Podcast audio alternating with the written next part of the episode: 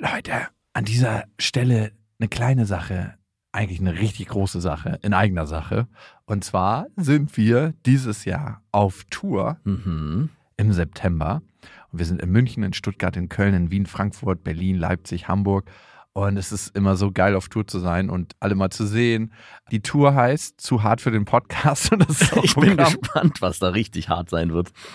Ja, also es wird viel Interaktion geben, es wird viel zum Lachen geben und die Tour oder das, was dort passiert, entsteht gemeinsam mit euch und ich finde, das ist auch die Magie. Das heißt, bei jedem Tourstop ist es irgendwie anders und Mhm. neu für uns, neu für euch und für uns ist es auf jeden Fall immer sehr, sehr magisch. Also sichert euch jetzt schon die Karten München, Stuttgart, Köln, Wien, Frankfurt, Berlin, Leipzig, Hamburg. Ab jetzt 10% härter und Tickets gibt's ab jetzt auf bestefreundinnen.de und in den Shownotes.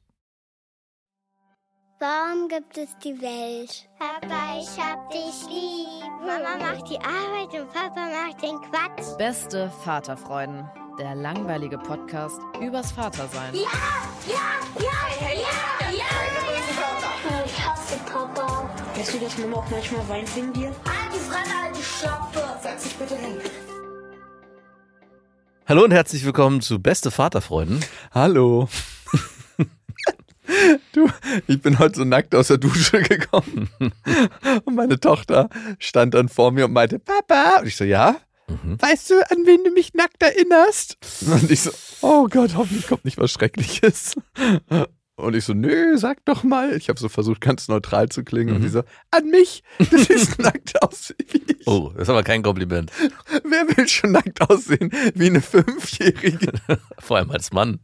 Ich dachte mir mal wieder, und ich dachte mir direkt, oh Gott, Zeit für Sport. Ich wollte gerade sagen, ab wieder zurück in die Massephase. Du siehst aus wie ich. Wie kommt sie denn darauf? Keine Ahnung. Ich kann ja dann auch nicht böse reagieren und sagen, du, wie kommst du Ja, denn aber darauf? doch, warum fragst du denn nicht, wie kommst du darauf? Ich, ich musste so krass Ach lachen, so, okay. als sie das erzählt Ich, hat. mich hätte schon interessiert, wenn mein Sohn oder meine Tochter mich das fragt, was da in ihrem Kopf vorgeht. Warum sie sich diesen Ich Vergleich. musste einfach so krass lachen. Also, warum lachst du denn so? Und ich so, weil du sehr witzig bist. Ich habe dann direkt in den Spiegel geguckt und mich gefragt, wirklich, was sieht sie da? genau. Ey, aber es ist genauso ein geiles Kompliment, als wenn du zu Menschen, die du schon lange nicht mehr gesehen hast, einfach so aus dem heiteren Himmel, egal wie ihre Figur ist, sagst, du, warum machst du eigentlich keinen Sport mehr? Ja. Ist genauso schön, wie als ob jemand sagt, du sag mal, hast du zugenommen? So, Nee, ich finde den, warum machst du eigentlich keinen Sport mehr? Der ist so passiv-aggressiv, latent, hintenrum. Ja, es sind beides Einfach nur, so, einfach nur, du hast zugenommen. Das könnte sogar in so, ja, ich weiß, ach gut, dass du es mal ansprichst. Ich habe mich so gehen lassen, ich muss jetzt Nee, wieder zum Sport. Das kommt nie. Na, kann schon mal kommen. Hm. Aber dein erster Satz, sag mal, warum machst du keinen Sport mehr? Da ist, schwingt ja mehr, das, dann weißt du ja, dass er Sport macht. ne, das Also schwingt, bei ganz schwingt er ja, genau, schwingt er ja so mit. Jemand, der sich redlich bemüht. Mhm, mhm. Ich habe mich eine andere Sache gefragt letztens. Und zwar, wie kommt es, und ich weiß nicht, ob es so ist, dass ganz, ganz viele Frauen davon geil werden, wenn du ihnen an den Nippeln leckst, ne? Wie ist es bei deiner Wir Frau? sind bei beste Vaterfreuden. Was ist los? ja, der Vergleich kommt auch gleich noch. Ah, Wie ist okay. es bei deiner Frau? Ja, doch, schon. Findest du sie es gut? Was ist so ihre haupterogene Zone? Äh, Rücken, Bauch. Bauch? Naja, nicht, nee, Bauch nicht. Rücken, du kennst die noch nicht mal. Rücken, Brüste und natürlich, Punani. ja, Hals mag sie auch ganz gern. Rücken? Wo denn Rücken? Kurz vorm Nee, Nacken? sie mag es halt gern massiert zu werden. Das, das kommt dir gar nicht zu passen. Ne? Nein, überhaupt nicht. Ich Das mag du sie bist, gerne. Du bist ja so ein Massierer. Ja. Machst du das eigentlich gerne?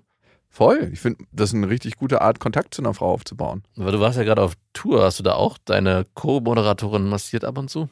Nee, das äh, ist unprofessionell. Das machen wir nicht. Ist so vor der Ich stelle mir das so vor dem Auftritt vor. Ah, jetzt Komm, jetzt, aber, jetzt entspann dich erstmal. Du, alle ich weiß, Verspannungen lösen. Du bist ja immer so aufgeregt vom Auftritt. Komm, ich, ich gebe dir mal eine Massage. Aber was soll. Hör auf damit, bitte. Nein. So, jetzt nochmal nicht vom Thema ablenken. Also, die meisten Frauen, die ich kennengelernt habe in meinem Leben, finden es ultra geil, an den Nippeln geleckt zu werden. Ja. Kommt ja auch immer drauf an. Beißen mögen die meisten nicht so. Ich Nee. mag es auch nicht zu beißen. Nee. Ist auch komisch. Findest du es geil, Nippeln bei dir? Geht so, das machen die wenigsten Frauen. Ich Nee, hab- ist mir auch. Ich, Ey, weil mein Sohn aber- hat mich letztens gefragt. ja, Nee, meine Tochter, warum hast du eigentlich Nippel, Papa? Ja, Und, das ist und ich stand da so, äh, vielleicht äh, habe ich früher, weißt du wahrscheinlich, Ja. aber ich habe keine Antwort drauf. ich habe euch auch mal gefüttert. Also mein Ur, Ur, Ur, Urgroßvater Periode aber warum haben, 120. Warum haben Männer Nippel? Naja, weil als Embryo der Mensch als Zwitte angelegt ist und dann kriegt er erst die Geschlechter zugewiesen und darum entwickeln wir bestimmte Geschlechtsmerkmale beide aus. Die Klitoris ist auch gar nicht so weit weg vom Penis, wenn nee, du die die sehen eigentlich ziemlich ähnlich aus. Ja, also wenn du die rausholst, Ja. hier bin ich. ja, ja. Ich habe ja mal so ein Video gesehen, ich glaube, jeder hat das mal gesehen, wie so ein Kind sich entwickelt. Und wenn man dann genau bei den Geschlechtsteilen ranzoomt und guckt, was da passiert, dann sieht man auch, eigentlich ist es das gleiche in grün. Nur, dass das eine sich nach innen stülpt und das andere nach außen. Also im übertragenen Sinne. Mhm. An dieser Stelle eine kleine Werbung. Und es ist Ikea mit Small Start und ihr kennt die Serie für Kinder, da können Kinder alleine Ordnung lernen und aber auch ihr Leben gestalten im Kinderzimmer. Und das ist eine Serie, die mitwächst, das heißt sehr, sehr praktisch. Und Kinder entwickeln sich ja immer weiter, schneller als man denkt. Also ich habe jetzt gerade meine Tochter angeguckt und gedacht so, wow, vor zwei Monaten war die noch ganz anders. Ja, meine große Tochter sieht aus wie eine, wie eine alte Frau mittlerweile fast schon. Ja, wenn die so ein Tuch umbinden. Ne? Das macht meine Tochter öfter mal. Und das Schöne an Small Start ist, wie gesagt, dass es sich mitentwickelt und es gibt was Neues. Nämlich neue Accessoires im Sinne von, die Fronten kann man jetzt wählen, welche Farben man haben möchte und die Griffe sowie weitere tolle Accessoires. Also das heißt, man kann es nochmal individueller gestalten. Die Griffe sind auch herrlich groß. Die Kinder können die Möbel alle selber gut bedienen und es sieht einfach super individuell aus irgendwie. Genau, und die Kinder können diesmal auch selber mitbestimmen, wie sie ihr Zimmer gestalten. Und ich erlebe das auch gerade bei meiner Tochter, die sagt, hey, ich möchte jetzt einen neuen Schrank und ich möchte das so und so haben. Und Ich mache einfach mal neue Griffe. ich mache einfach mal neue Griffe. Du glaubst nicht, was manchmal nur ein bisschen andere Farbe macht mit der individuellen Auslebung dieser ganzen Sachen. 100 Prozent. Und die kann man jetzt wechseln, sowie andere tolle Accessoires. Small Start bei Ikea, schaut mal vorbei. Die Infos dazu findet ihr auch nochmal in den Shownotes. Und auf ikea.de. Und wieso erzählst du mir jetzt, dass du bei Frauen, die du kennengelernt hast, Naja. festgestellt hast, dass sie ihre erogenen Zonen an den Nippeln sind? Bei Männern, by the way, auch. Also, Ja, aber ich, ich merke immer nicht so richtig viel. naja, wie viele Frauen lecken die an den Nippeln? Ich hatte mal eine, die hat das zelebriert und ich war jedes Mal so, so hm. Was machst du da? Was- Wenn dir das Spaß Ich macht, habe okay. ja, ich hab ja auch so ein bisschen Brust im Gegensatz, also du hast auch Brust, aber ich habe ja auch so ein bisschen ich habe einen. Körper wie meine Tochter. ja, stimmt, da war ja was. Und äh, also bei mir lässt sich auch was anfassen. ja, Und ich fand trotzdem das mal so, hm, die hat mich auch mal so angepackt. Ach, guck mal jetzt. das ist ganz geil eigentlich. Ja, und das war, ich war aber trotzdem so, dass ich dachte, äh, komm, lass mal tauschen. Also ich habe es nicht Wo ist denn deine erogene Zone? Das hast du mich schon mal gefragt. Ich habe nur das äh, Liebeszentrum. Also dein Lachs, Ja. dein Lörres, dein Äh, Flug. Ja, mein Flug. Flug? Ja, wenn, du gehst ja flügen. okay, nein, weil ich mich immer gefragt habe, wenn man das als Mann macht und eine Frau findet das gut, entsteht sowas auch beim Stillen? Ja, da, ich, ja, Schon, ne? doch, doch. Also ich glaube, Also werden manche Frauen feucht beim Stillen. na, ich weiß nicht, ich glaube nicht, dass sie feucht werden. Also vielleicht auch das. Also es muss doch schreck, also vielleicht redet da niemand drüber. Es muss schrecklich unangenehm sein, wenn du jedes Mal feucht wirst, wenn du dein Kind stillst. Ja, das wäre natürlich, ist natürlich, ja, das wäre übel. Vorspiel macht Aber ich unser hab schon- Kind. Ich habe schon gehört, dass, äh, also das wird auch damit zusammen, also ohne Scheiß, das wird auch zusammenhängen. Also, dass die Klar. hart werden, damit die Milch besser rauskommen, wird durch das Saugen wahrscheinlich passieren. Lalalala. Und ich könnte mir auch vorstellen, dass Männer es in gewisser Form auch erotisch finden, an Nippeln zu saugen, weil sie wahrscheinlich als Kinder an Nippeln gesaugt haben. Mhm. Eine andere Sache. Ich wurde letztens gefragt, wie nenne ich das primäre Geschlechtsteil meiner Tochter und wir sagen Mumu dazu. Mhm. Und es ist ja immer so eine Gratwanderung, was sagt man jetzt? Ja. Was sagst du? Muschi. Muschi? Mhm. Muschi hat irgendwie immer sowas, so jemand feucht durch. Ich finde Mumu ganz furchtbar. M- Muschi ist auch nicht besser. Ja, mag sein, aber es ist ja so ein geprägt, jeder hat ja sein eigenes geprägtes Wort, deswegen findet das nicht schlimm. Aber Mumu finde ich, das, das hat sowas von Großmutter. Mumu? Die, die Groß, das ist die Mumu wäre für mich. Mumu ist schon alt, die hat schon ein paar Jahre auf dem ja, weil ähm, die, die, du hast ja die unendliche Geschichte, da gibt es ja auch, nee, ist gar nicht unendliche Geschichte, sondern das Mor- nennt mich an Momo. Ah. Äh, ich weiß, Mor- Morla heißt die Schildkröte, aber Momo hat irgendwie und Mumu, Momo, Momo hat eine Mumu. ja, irgendwie. Ah, Bei Momo ist nicht so ganz klar. Ich habe nie rausgefunden, ob das ein Mann oder eine Frau ist. Siehst du? Ah, ich glaube, es ist eine Frau. Du könntest die äh, ja auch Momo nennen. Oder Mumi. Und Kuh schwingt natürlich auch mit drin. Bei der Mumu. Mumu. Also du sagst, weil ich wurde letztens dafür Also es gibt, wenn du mich fragst, was ich sage, es kommt darauf an, wie ich mit meiner Tochter oder mit meinen Kindern darüber rede. Wenn ich in einem umgangssprachlichen Herr Blabla, es geht nicht im Speziellen um das Thema, sondern keine Ahnung, beim Duschen, äh, bitte achte auch noch darauf, dass du deine Muschi wäscht. Oder wenn wir aber zum Beispiel Aufklärungsgespräche führen, dann benenne ich die Dinge ganz klar beim Namen. Ja, was sagst du? Deine Pussy? Weil ich habe mich gefragt, ich wurde halt dafür so angemacht, dass ich Mumu sage. Ach, Jetzt hast du dir angewöhnt, Pussy zu sagen. Ja, und wie klingt das denn, wenn ich bei meiner, ich wasche dir mal die Pussy? Oh Gottes Willen. Das klingt einfach nur falsch, oder? Ja. Ich Hat, jemand, hat dir jemand empfohlen, eine weibliche Freundin von dir, dass du das Pussy nennen sollst? Nein, ich habe so. sie gefragt, was sagt sie? Und sie meinte so, ich sag Pussy. Und ich so, ja, wie klingt das, wenn ich sage zu meiner Tochter, kann ich dir mal die Pussy waschen? Frag sie doch mal, ob sie zu ihren Kindern auch. Hat sie Kinder? Nein. Ach so. Und ob sie in Zukunft zu ihrer Tochter sagen wird: Pussy, deine Pussy. Wasch deine Pussy. Wasch deine Wasch deine Pussy. Hast du deine Pussy abgerieben? Also ich weiß nicht, ich glaube, die wird dann auch sehr schnell in was Verniedlicheres kommen, wie Mumu oder Muschi. Mama, meine Pussy brennt. Auch vor anderen Leuten. Ey, weil Kinder sind ja, die benutzen das Wort ja in jedem Kontext. Und dann bist du halt so in der Bahn oder so. Und dann sagt sie halt irgendwas über ihre Pussy. Ja. Die bringt dich ja in Teufels Küche. Das ist ja jedes Mal ein Lacher auf jeden Fall. Auf jeden Fall. Es wäre so geil, wenn du deinen Kindern so richtig krasse Begriffe beibringst und die benutzen die dann so selbstverständlich in irgendwelchen Kontexten. Man könnte Kinder sowieso übelst erziehen, wenn es um Sprache geht. Aber man muss es total durchziehen, ne? dass die es als sehr natürlich empfinden. Ja. Und am Anfang findest du es wahrscheinlich noch lustig und musst drüber lachen, aber irgendwann wird es dann auch für dich natürlich. Ja, das Problem habe ich nämlich so ein bisschen auf anderer Ebene. Ich habe meinem Sohn natürlich stolz, wie ich bin, beigebracht, wie man rülpsen kann, ohne was zu trinken. Und er kann jetzt rülpsen, nicht laut, aber er kann rülpsen, ohne was zu trinken. Also einfach so. Und generell findet er Rülpsen total toll, weil ich ihm das vorgemacht hat und rülpst auch immer am Esstisch, sodass wir ihm das jetzt gerade schwer aberziehen müssen, Aha. weil er richtig stolz laute Rülpser von sich gibt. Äh, Das geht so ein bisschen in die Richtung, wie wenn man bestimmte Begriffe benennt, die man eigentlich bei den Kindern nicht haben will. Und was mir noch einfällt, das hat damit nur die indirekt zu tun. Erziehst du deine Tochter mit Humor? Ich würde wahrscheinlich schon sagen. Wie, wie äußert sich das bei dir im Alltag, wenn du mit deiner Tochter rumwitzelst oder Späße Also erstmal kitzeln wir uns jeden Tag ab. Okay, das zählt nicht, aber ja. Das ist Teil von Humor, Ja, weil man lachen klar. muss. Klar. Doch. Und das fordert sie auch richtig ein. Das ist ihre Art zu sagen, sie will ein bisschen Körperkontakt. Mhm, ja, kenne ich. Sie sagt nie, dass sie mit mir kuscheln will oder so. Manchmal sagt sie, dass sie in den Arm möchte. Mhm. Aber da ich ja so proaktiv bin, brauchst du das auch nie einfordern. also ich frage ungefähr 5 zu 1 ist die, das Verhältnis. Ich so, willst du den Arm? Nö. Willst du den Arm? Nö. Und dann irgendwann sagt sie, Papa, kann ich in den Arm? Okay. Und das andere ist, dass sie halt eigentlich jeden Tag ein paar Mal abgekitzelt werden will. Mhm. Also ich muss natürlich so tun, als ob ich mich wahnsinnig anstrenge dabei und es nicht richtig schaffe und dann schaffe ich es Ja, doch natürlich. manchmal. Weil wenn ich sie einfach so brutal einklemmen würde und dann so, Wir haben ja die Regel, die Stoppregel bei uns. ja, wir auch. äh, wenn Stopp ist, ist Stopp. Und ich kitzel meine Kinder immer so doll ab, dass sie es nicht mehr schaffen, Stopp zu sagen. Dann kommt immer nur so, kommt immer nur so, St- Stopp. Und ich so, du musst Stopp sagen. So, ich höre dich nicht. Papa, kenn ich.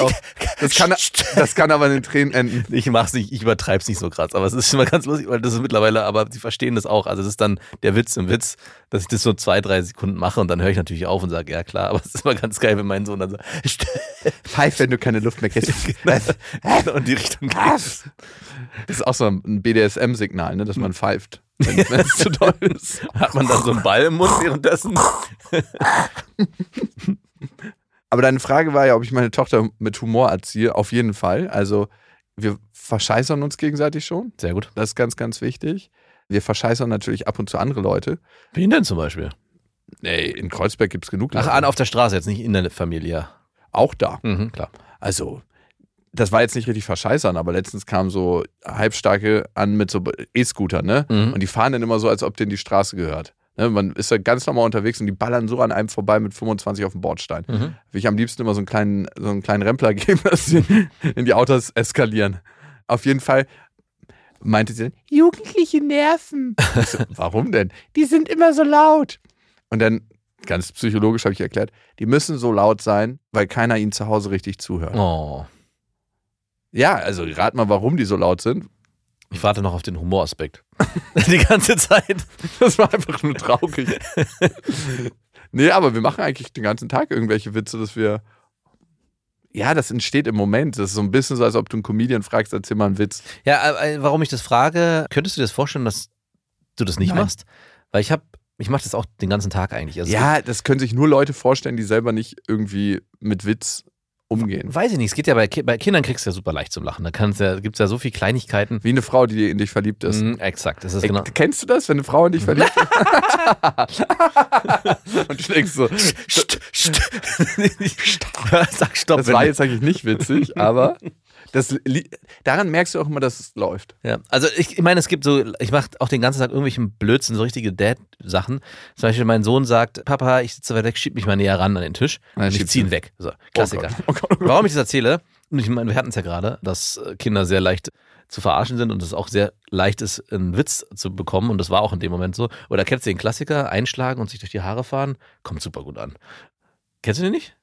Natürlich kenne ich den. ja, mach den mal mit deiner Tochter. Das- Du wirst dich kaputt lachen. Weil bei uns ist die ganze Zeit so ein Furzkissen aktiv. ja, okay. Ey, ich dachte mir, das waren so die best investierten drei Euro meines Lebens. Du kannst dir nicht vorstellen, wir haben schon ganze Nachmittage verbracht mit diesem Furzkissen, auch Besuch das unterzulegen. Meistens ist sie nicht so gut darin, mir das hinzulegen, dass ich es nicht merke. Dann muss ich immer so tun, Na, na als, ob, klar. als ob ich überhaupt nicht verstehe, was, was passiert. Oder sie sagt so, mach mal, steh mal auf und mach mal die Augen zu. Und ich so, ja, warum? Also, okay, gut. Und dieses Stuhlszenario, von dem ich gerade erzählt habe, mein Sohn hatte Besuch von einem Freund Mhm. und wir haben zum Abendbrot gegessen. Mhm. Es gab genau die gleiche Situation. Ähm, er meinte, Pä, ich sitze weit weg, kannst du mich mal näher ranschieben? Und ich ziehe ihn weiter weg. Keine Reaktion. Ich ziehe ihn noch ein Stück weiter weg. Keine Reaktion. Ich ziehe ihn noch ein Stück weiter weg und er versucht sich dann zum Essen zu bewegen. Und ich dachte so, der checkt es nicht. Also er hat nicht verstanden, was hier gerade passiert in der Dynamik zwischen mir und ihm. Mein, mein Sohn hat schon so leicht angefangen zu lachen. Und in dem Moment wurde mir klar, das wird zu Hause nicht passieren. Und ich habe ihn auch gefragt, hey, macht Papa mit dir keine Blödeleien? Macht Papa keinen Quatsch? Nö, macht er nicht. Und ich so, huiuiui. Und habe dann auch dieses Einschlagen mit durch die Haare fahren gemacht. Das hat er auch nicht begriffen. Er hat nicht mal den, den Joke begriffen, als ich den Joke dann erklärt habe.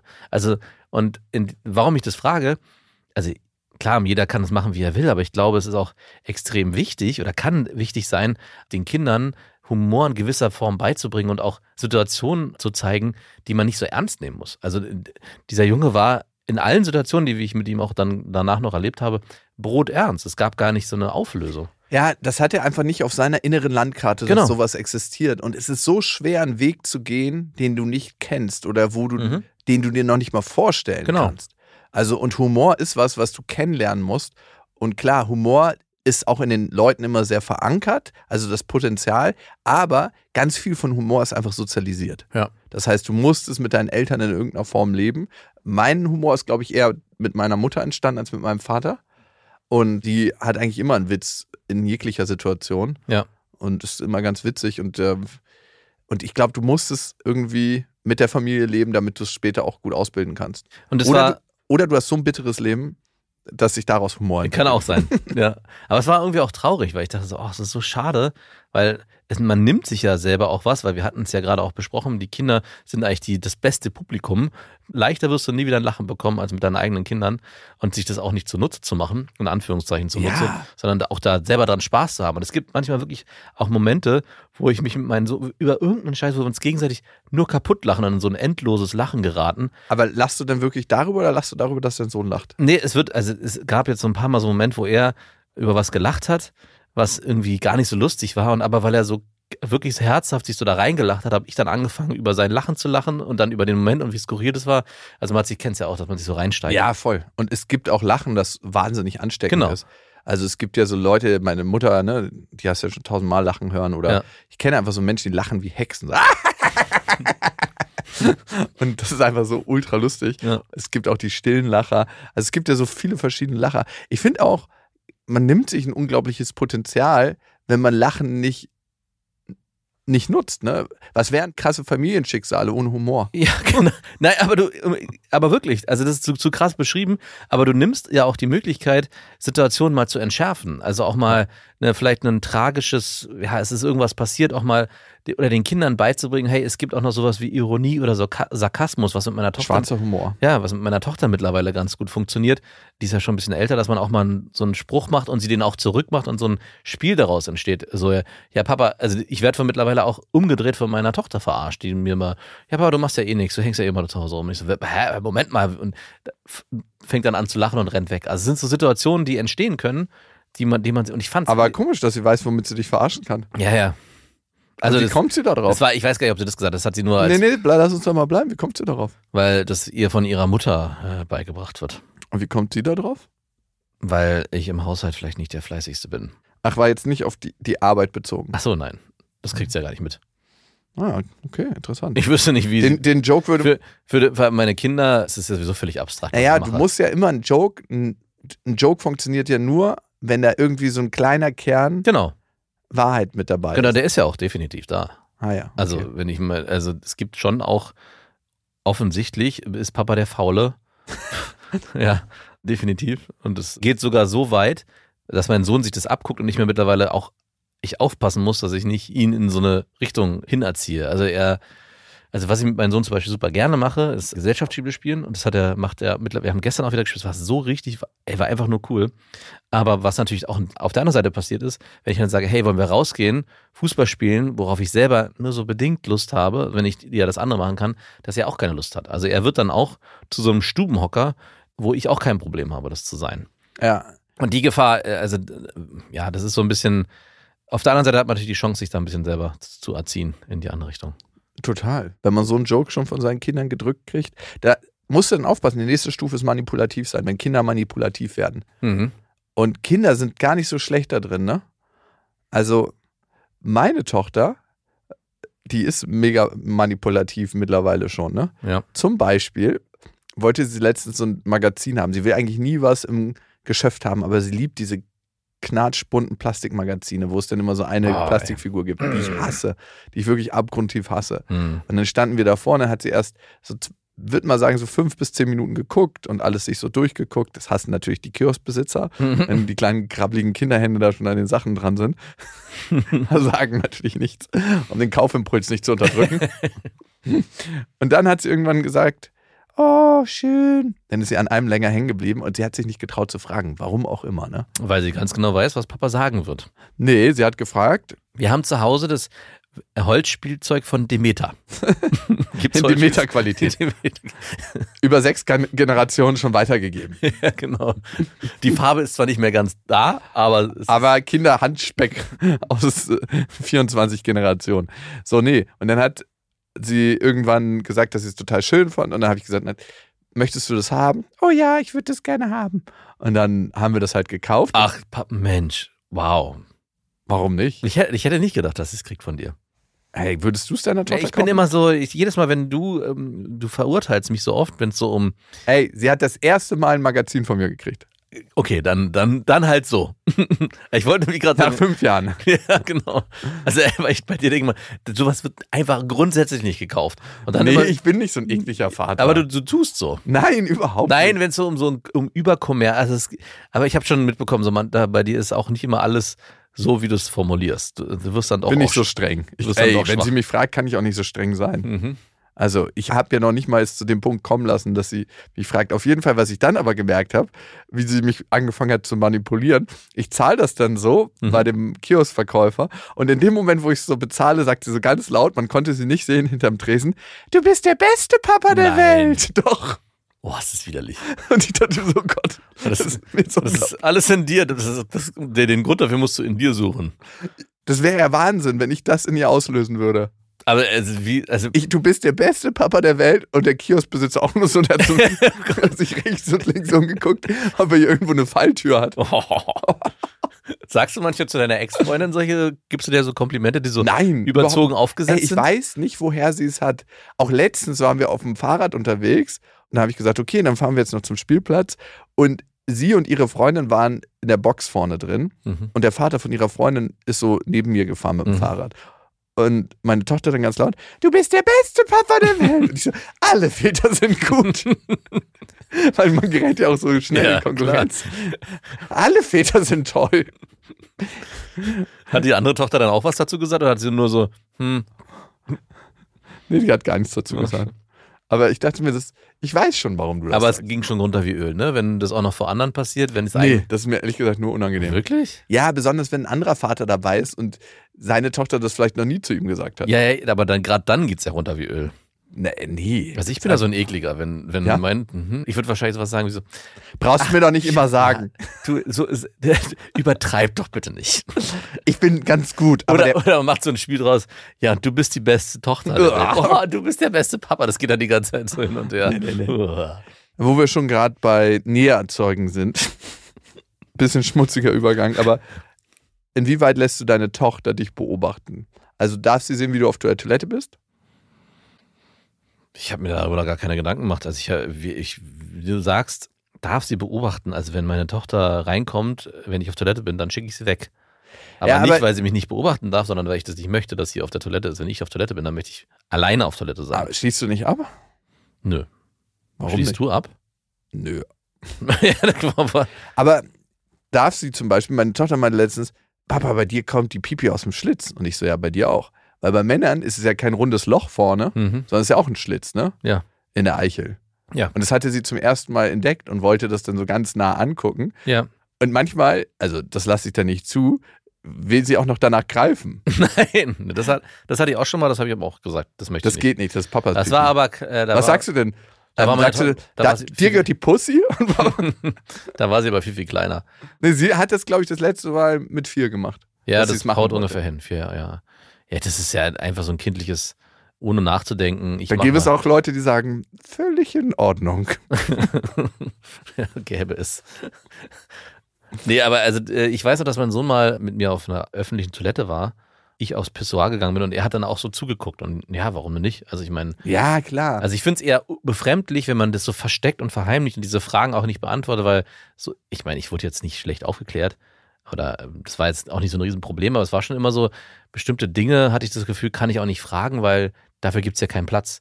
Und am Ende ist es, glaube ich, super wichtig, dass die Kinder früh, auch wenn sie das Interesse daran haben, verstehen, was da passiert. Und wenn sie dich da sieht und sagt, hey, das kommt da vorne aus dem Schlitz und du antwortest dann, ja, bei dir auch, äh, das sieht halt aber anders aus.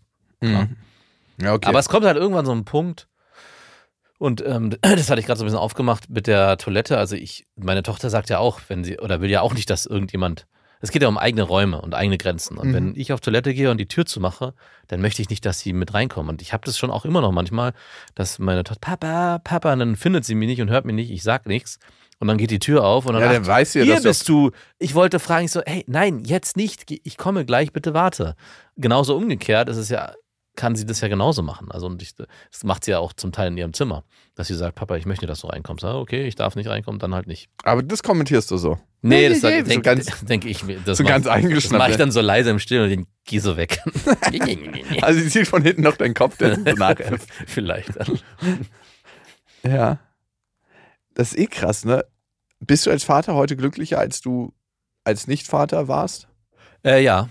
Und wie viel Prozent so, wenn du sagst, hey, wie glücklich warst du als Single in deiner Spinnenwohnung in diesem Einzimmerloch? Also ich war da auch glücklich, aber ich, also glücklich ist das falsche Wort. Ich Du hast dich aber nie richtig eingerichtet da, ne? Das war ja, Nein, habe ich war ja so ein Umzug, den man mit dem Kombi machen konnte. Ja. Du warst Mhm. Minimalist. Minimalist. Ich war schon, ich war der Minimalisten weit voraus. Ja. Ich war Mangelmalist. Mangel, Mangellist warst du. Mangelist. Mein aus, Leben im Aus Mangel. Mangel an, äh, aus Mangel an Geschmack und not, dem Gefühl nach Notwendigkeit. Ich musste, ja, na egal. Also glücklicher ist ein bisschen schwierig, weil ich würde sagen, da- ich war da auch genauso glücklich. Anders glücklich, erfüllter bin ich auf jeden Fall. Und das steigert sich auch mit jedem Tag. Ja, wirklich? Mhm. Also das ist jetzt auch, also ich mache ja jetzt auch gerade wieder mehr Sport. Mhm. Und ich habe mir heute Morgen auch überlegt, warum, ich weiß, dass wir in, in ein paar Folgen, das ist bestimmt zwei Jahre her, da hattest du, hattest du auch formuliert, wie wichtig dir auch Sport sei und so. Und ich da gesagt habe, ach, so wichtig ist mir das gar nicht mehr. Und außerdem schaffe ich das gerade gar nicht. Und dann hast du noch so mich belächelt, oh, wieso denn nicht? Und jetzt mache ich gerade keinen Sport, darum sehe ich auch aus wie meine Tochter und du machst. Nee, aber was mir dann der, vor zwei Jahren der Fall war, ist, dass ich es wirklich einfach zeitlich nicht geschafft habe, beziehungsweise das bei mir so im Hintergrund geraten ist, weil die Kinder einen so eingefordert haben. Also auf unterschiedlichen Ebenen. Und das ist mittlerweile so entspannt geworden, weil die ja so eigenständig geworden sind und ich mit denen auch Sachen machen kann. Ich kann mit meinem Sohn Spiele spielen, die ich schon fast mit einem Erwachsenen spielen kann. Ich kann mit meiner Tochter ins Schwimmbad gehen und jeder ist ein Eigenständiger. Also ich kann die da, Er geht hier in Alleine- unterschiedliche Kabinen.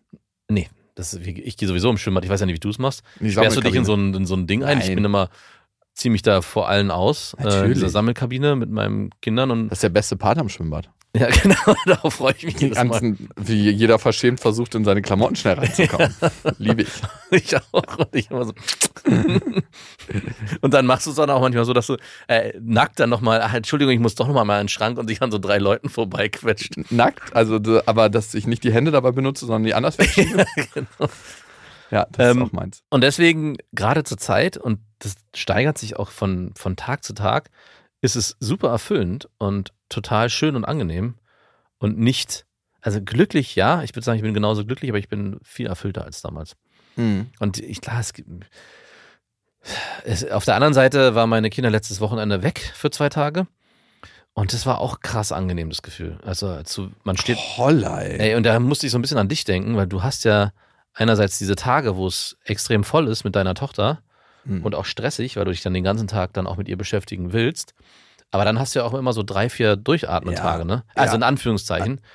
mein das- Leben ist leichter geworden, das kann ich schon zugeben. Also in dem Moment, wo, also ich, man hat ja trotzdem viel zu tun, aber du hast auf einmal dieses Ganze, ich muss im Hinterkopf mich um die Kinder kümmern, ich muss aufpassen, wann, wie spät ist es, A, Abendbrotzeit, A, Mittagszeit, A, schlafen gehen, A, aufstehen. Struktur. Ey, und das ist so, und einfach nur so, nur sich um sich kümmern zu müssen, ist auf jeden Fall ein Luxus, den ich lange so nicht mehr gespürt habe wie letztes Wochenende. Das war schon, huiuiui. Da konnte ich nochmal kurz reinschnuppern in meine Spinnenwohnung. Aber ich dachte, du bist auch immer nur jemand, der so mitverwaltet wird von deiner Frau.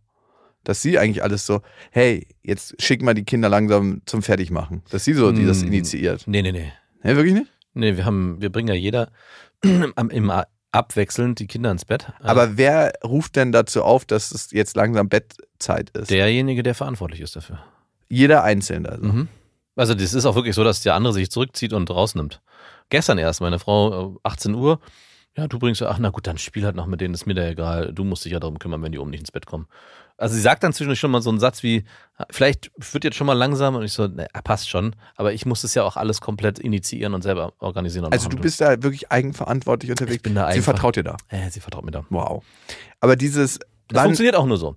Also in, wenn du, wenn, ich glaube, wenn man als Pärchen sich das so aufteilt, funktioniert es nicht, wenn die Mutter alles macht oder der Mann alles macht, der Vater alles macht und der andere dann nur noch diesen Vorlesepart übernimmt, sondern das, der ganze Prozess, damit er auch eigenständig funktionieren kann, damit die Kinder, Klar. muss auch jeder so machen. Ich habe das übrigens mit der Box übernommen und es läuft ganz gut. Ich hab, ach, Mit der Ordnungsbox, wo sie dann ihre Klamotten reinlegt abends aha, und die Schlafsachen rausnimmt und die Sachen, die nicht mehr sauber sind, die macht sie in die Wäsche. Wow. Findet sie ganz gut. Guck mal, was du hier für Gratis-Tipps. Ich glaube, ich muss da ab jetzt mal Geld nehmen für. So, jetzt kriegst du einen Gratistipp. Mhm. Ich habe dich gefragt, weil viele Menschen fragen sich ja, wie wird man glücklicher, ne? Ja.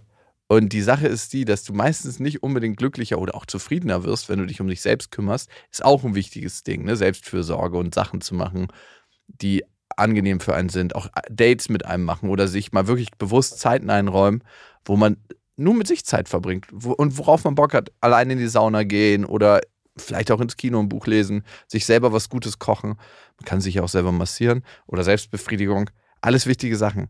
Aber, das zeigt die Forschung, man wird auch ein gutes Stück glücklicher, wenn man sich um andere kümmert. Da werden alle mit Helfersyndrom jetzt aufschreien und sagen, ah, endlich, sagt's mal einer. Der Wahrheit. Es ist so. Also Mutter Teresa muss so wahnsinnig glücklich gewesen sein, weil sie sich halt um andere gekümmert hat. Hm. Und dabei kommt es natürlich auch darauf an, ob du verbales Feedback bekommst. Auf dieser Grundmotivation baut der ganze soziale Sektor auf. Klar, das ist, das ist das Benzin des sozialen Sektors. Darum Das- können die auch so niedrige Lohn, Löhne zahlen, weil äh, die die werden ja schon anders entlohnt. Ja, genau. Und besonders gut funktioniert es, wenn du verbales Feedback von den Leuten kriegst. Also dieses, was meine Tochter sagt, das hat sie schon verinnerlicht. Du bist der beste Papa der Welt. Oder was sie heute Morgen am Frühstückstisch zu mir meinte, als ich ihr noch so einen Wunsch von Lippen abgelesen habe. So, sie wollte irgendwas noch extra in ihr Frühstück haben. Und dann meinte ich, ja klar, machen wir. Und sie so, Papa? Und ich so, ja. Warum bist du so lieb? Oh Gott, was ist denn da los? Wo hat sie das denn her? Ich weiß es nicht. Das hat sie von dir. Nein, Du 100 bist auch ein bisschen so. Nee, überhaupt Doch, nicht. ja, nicht zu ihr, aber du hast äh, bei manchen Komplimenten, da heißt ja, die, die kommen nicht so richtig aus dem Inneren, die sind so ein bisschen aufgesetzt. So.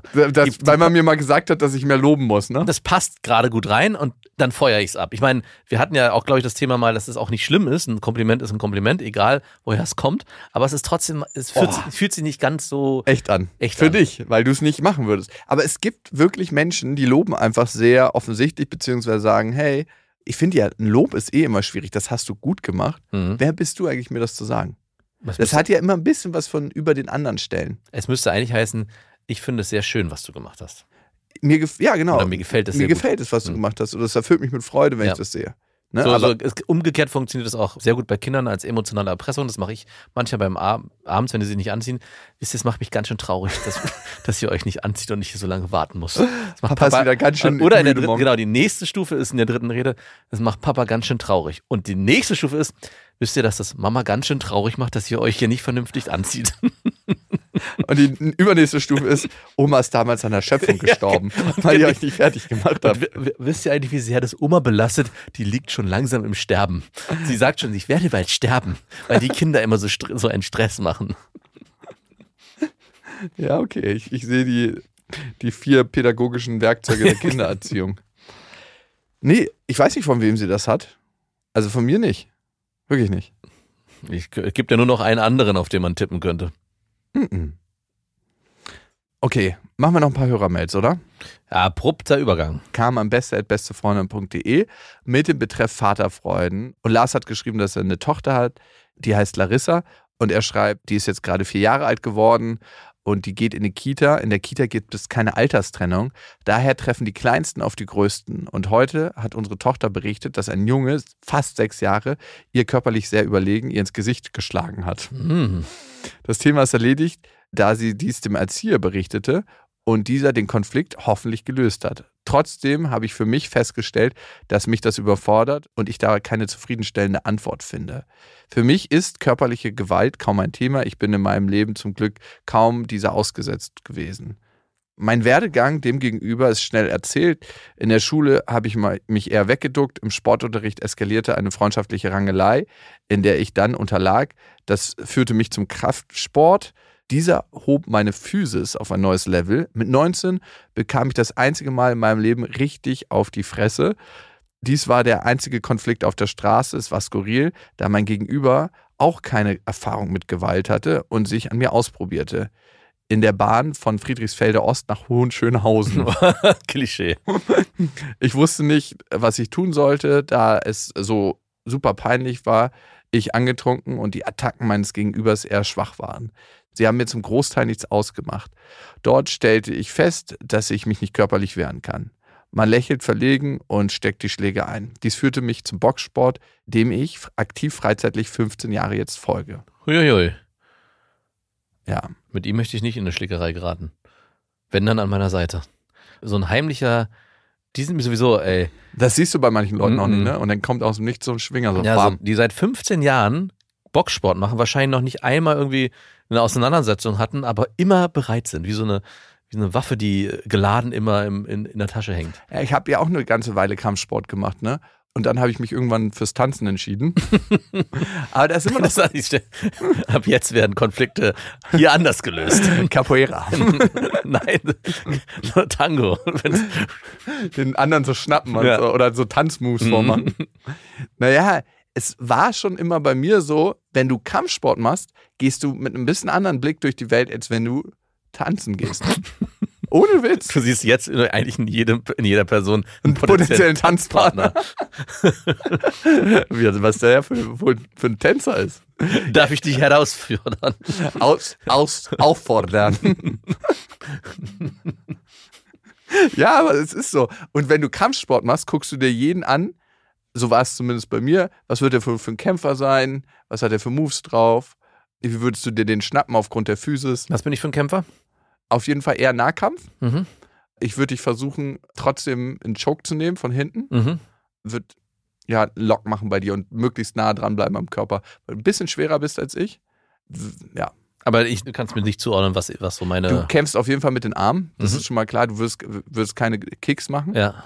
Das machen auch eigentlich tatsächlich eher Leute, wenn schon jemand am Boden liegt. Mhm. Und aber auch Kampfsporterfahrene. Die meisten sonst kämpfen mit den Armen. Mhm. Also, wenn ich dich hätte, ne, wenn ich. ich würde immer versuchen, aus dem Nahbereich einen Ellbogen zu nehmen, Mhm. weil du hast einfach. Du kannst viel schneller schwingen und bist viel näher dran. Und Mhm. Ellbogen ist auch verdammt schmerzhaft. Ja. Und dann äh, ja, danach anfangen, einen Choke anzulegen, also einen Würger. Weil A, verletzt man jemanden nicht mehr so krass und B, wenn du den gut machst und von hinten an, dran bist, dann kannst du nichts mehr abkriegen.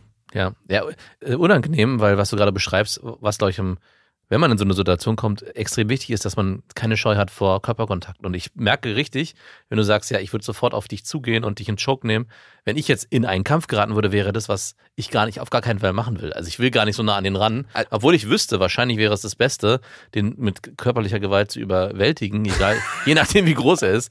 Aber ich würde Was eher ist das für ein versuchen- ekliges aus der, Thema? Aus der Ferne würde ich eher versuchen, so Boxschläge zu Ja, ihn und da- wegzuhalten. Ne? Nee, und vor allem, wenn du dann an jemanden gerätst, der einigermaßen gut kämpfen kannst, du musst immer in Nahkampf gehen. Ja.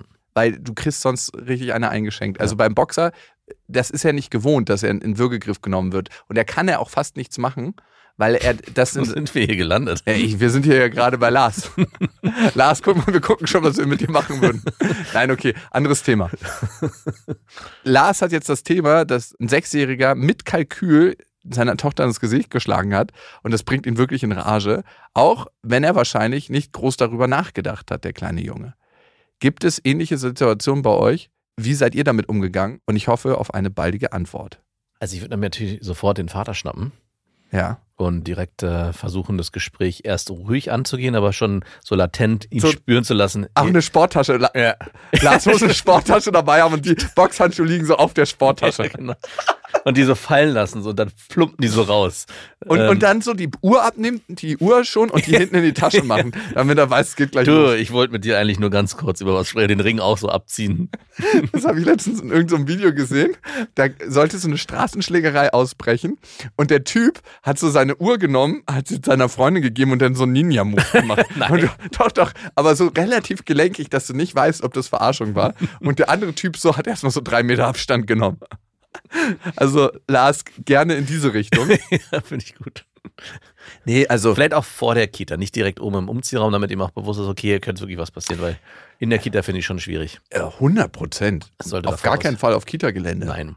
Wenn er im Spielplatz, auf dem Spielplatz war. Es müssen aber andere Kinder noch sehen, dass sie wissen dann, dass sie deine Tochter nicht mehr angreifen. Ja.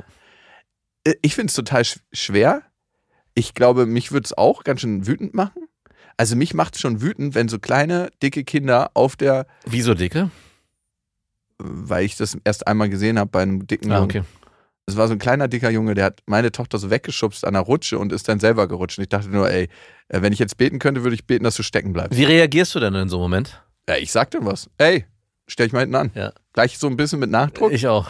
dann ist es auch gleich so. Du, du merkst richtig, dass sie dann kurz zusammenfahren und dann auch aufhören damit. Weil wenn du mit so einem, mit so einem Ton ankommst, so, könntest du dich bitte hinten anstellen? Ich, ich weiß, die kennen halt, also klingt zwar hart, ich hab- Ja, bei dir in der Gegend verstehe ich das.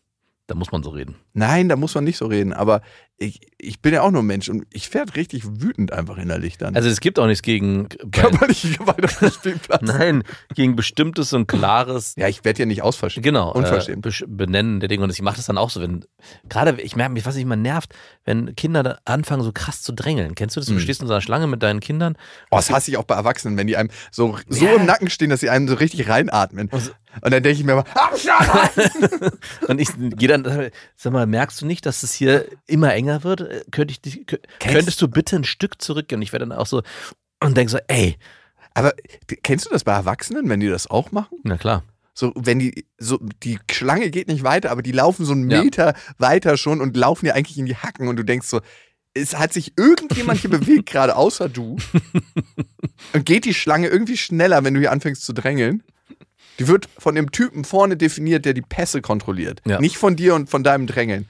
Ich Äh, sag dann meistens was. Wo, wo war das im KitKat Club oder? Ja, genau, im KitKat Club, wo die Pässe kontrolliert werden. Nein, Mann, das ist äh, am Flughafen ganz oft in der Schlange. Das ist irgend so eine Person. Ich hatte es letztens, ich war in Luxemburg und da ist eine Frau mir einfach so dermaßen in die Hacken gelaufen. Da habe ich irgendwann gesagt, es wäre schon schön, wenn hier jeder seinen Raum hat und die Schlange bewegt sich leider auch nicht schneller, wenn sie so viel Gas geben da hinten. Und wie hat sie reagiert? Ja, einfach ein bisschen bedröppelt geguckt und hatte Abstand gehalten. Aber du musst dann halt mit der noch zehn Minuten mit Ja. dieser Stimmung in der Schlange stehen. Und de- Deswegen wege ich immer ab. Sage ich was oder nicht? Aber was soll Lars jetzt tun? Was Ich glaube, Lars kann gar nicht so viel tun. Wenn es jetzt eine einmalige Sache war, dann wird das wahrscheinlich vielleicht sogar mal wieder passieren. Und dafür ist die Kita auch da. Also sie ist nicht dafür da, dass Kinder geschlagen werden von anderen Kindern, aber eben auch, dass es mal zu Situationen kommt, die unvorhersehbar sind. Mhm. Äh, und da kann auch mal sowas sein, dass eine Hand ausrutscht, vielleicht auch mit Absicht, aber es ist dann Aufgabe der Erzieherin, das zu klären. Und das würde ich auch machen. Ich würde nach so einer Situation, und das ist auch super wichtig, glaube ich, wenn deine Tochter dir das erzählt hat, nochmal auf die Erzieherin zugehen und dir diesen Konflikt oder diese Situation schildern, um auch zu gucken, ob die Erzieherin das auch selber auch wahrgenommen haben. Weil wenn sie dann Und wenn nicht, schnappst du dir die. Genau, und wenn ja, nicht-? Boxhandschuhe auf den Boden Nee. fallen lassen, Und auch so gleich so ein bisschen mit so einem breitbeinigen Schritt reingehen und die Tür so aufstoßen, wenn du reinkommst. auch wenn dein Kind dahinter Mir reicht jetzt! Das ist Wer das war das? erste Mal. Das ist das erste und das letzte Mal. Dann würde ich aber vermuten, dass du von diesem gewalttätigen Jungen der Ja. Vater bist. Ja, weil, weil wenn die Erzieherin, und ich würde da auch genau gucken, in dem Moment, wo die Erzieherinnen sagen, ja, das haben wir mitbekommen, wir konnten es gut klären, wir haben sie beide darauf aufmerksam gemacht, dann ist auch eigentlich alles getan. Also dann ist in dem Kontext, in dem sich deine Tochter bewegt, auch dafür gesorgt, dass die sich im Sozialverhalten auch entsprechend dann verhalten und es dann geklärt wird. Schlimmer wäre es, wenn, ach, naja, ist nicht so dramatisch, und das habe ich auch schon erlebt. Nur so ein paar Kitas- Schläge ins Gesicht. Ja, das, die machen das da unter sich aus. Oder halt, wenn die Erzieherin sagt, oh, das habe ich gar nicht mitbekommen, muss ich unbedingt mal mit beiden sprechen. Auch wichtig. Weil das kann auch manchmal passieren, dass die Erzieher sowas gar nicht mitbekommen. Die Kinder erzählen das. Auch fair. Genau. Also wichtig, du willst ja am Ende mit diesen Nachrichten dafür Sorge tragen, dass dieses Kind nach und nach wahrscheinlich immer aufmerksamer wird oder dass sie immer aufmerksamer auf das Kind werden und es vielleicht irgendwann aus der Gruppe entfernt werden kann. Oder in so ein extra, ja, so ein extra Raum, Ja, also so ein Plexiglas. Das, das, Ja, gut. Lars, was auf psychologischer Ebene passiert, ne? Du hast keine Kontrolle über die Situation. Und Kontrolle und Kontrollverlust macht meistens ziemlich ärgerlich. Also da steigt die Wut auf. Das kennt jeder, wenn man irgendwo nicht die Kontrolle hat, das kann einfach wahnsinnig wütend machen. hm. Und das passiert gerade. Und wie du dem Herr werden kannst, ist natürlich entweder versuchen, die Kontrolle zurückzugewinnen, indem du mit den Erziehern sprichst, indem du Bewusstsein für die Situation schaffst. Du möchtest ja auch, dass deine Tochter wahrscheinlich selber für sich eine Lösung findet, zum Beispiel zur Erzieherin gehen. Also, weil das ist ja die Schule fürs Leben. Ne? Ja. Also, das, was sie da gerade erlebt, sind ganz wichtige soziale Interaktionen. Das sind Übungsmenschen für sie als Erwachsene.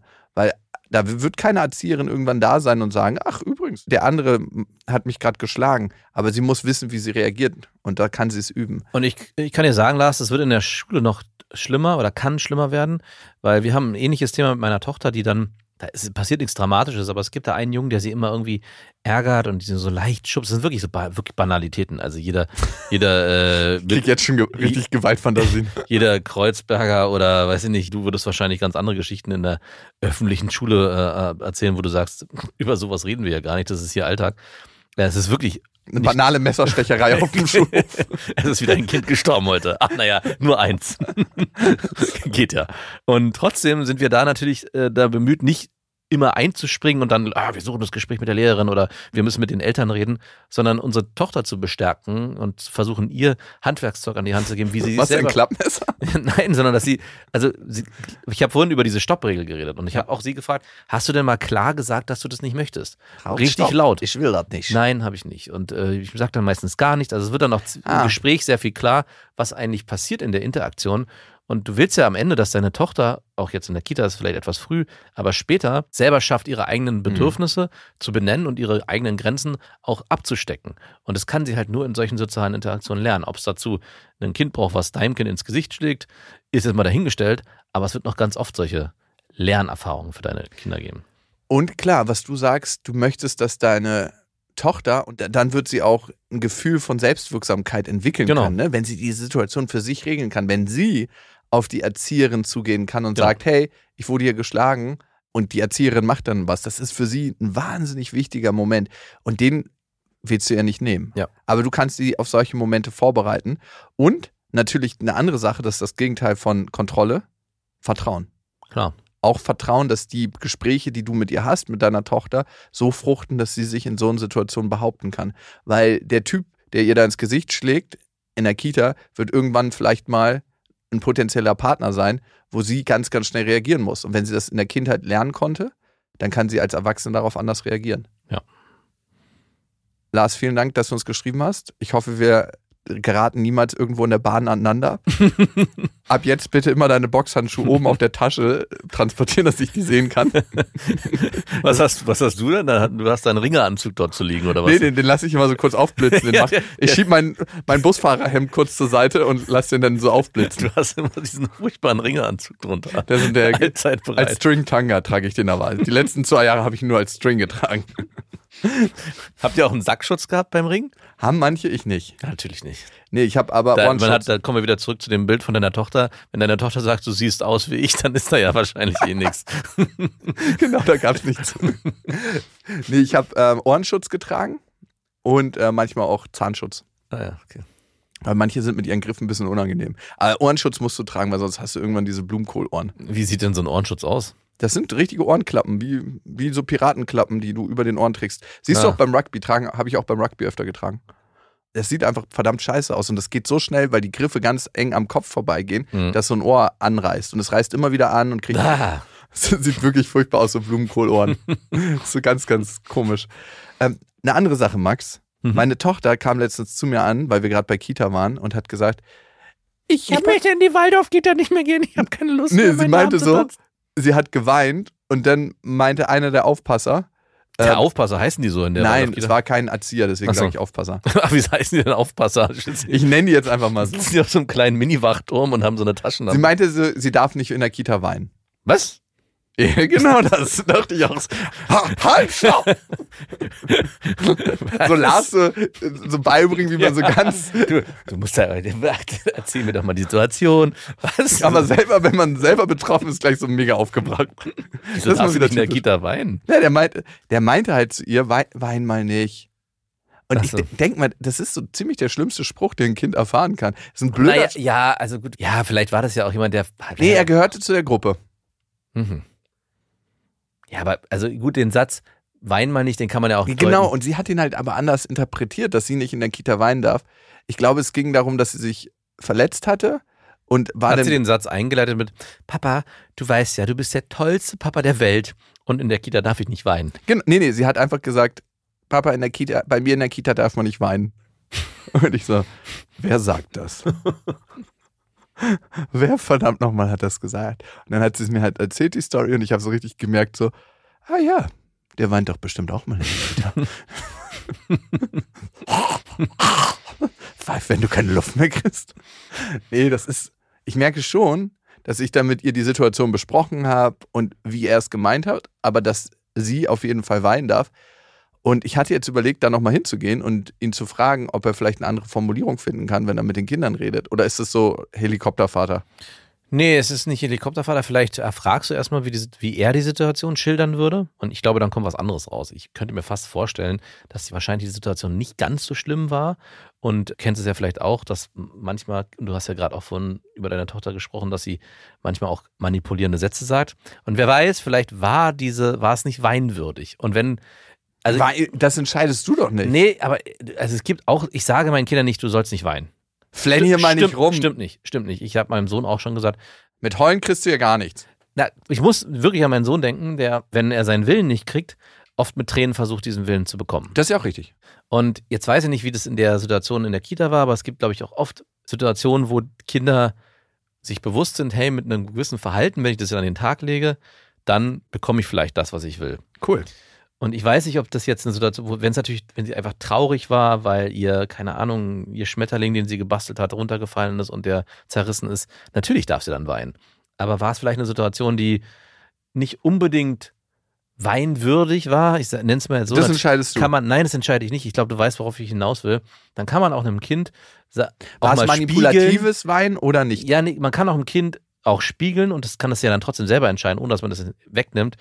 Ist es eine Situation, wo du das Bedürfnis hast zu weinen und es macht es dich traurig? Und ich glaube, das kann man, einem, also ich finde es auch ganz wichtig, dem Kind oder dem, auch dem eigenen Kind so ein bisschen auch aufzuschlüsseln, in welcher Situation oder wie die eigenen Em- Emotionen für die Situation eingesetzt werden. Also ich kann es ein bisschen, ich rede mich hier gerade um Kopf und Kragen, aber ich glaube, du weißt so ein bisschen, was ich meine. Ja, Also es ist auch okay zu weinen und es soll auch sein und auch in der Kita und unbedingt.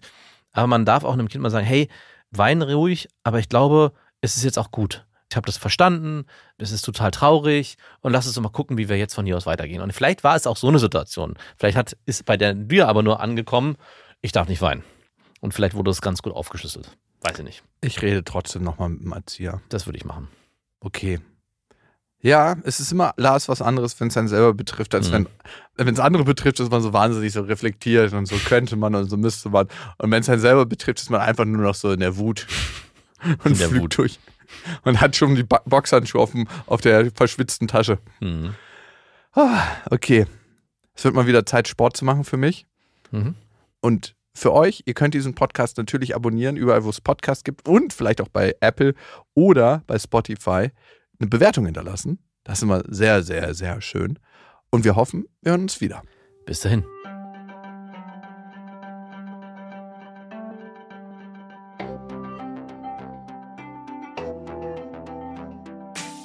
Das war Beste Vaterfreuden. Eine Produktion von Auf die Ohren.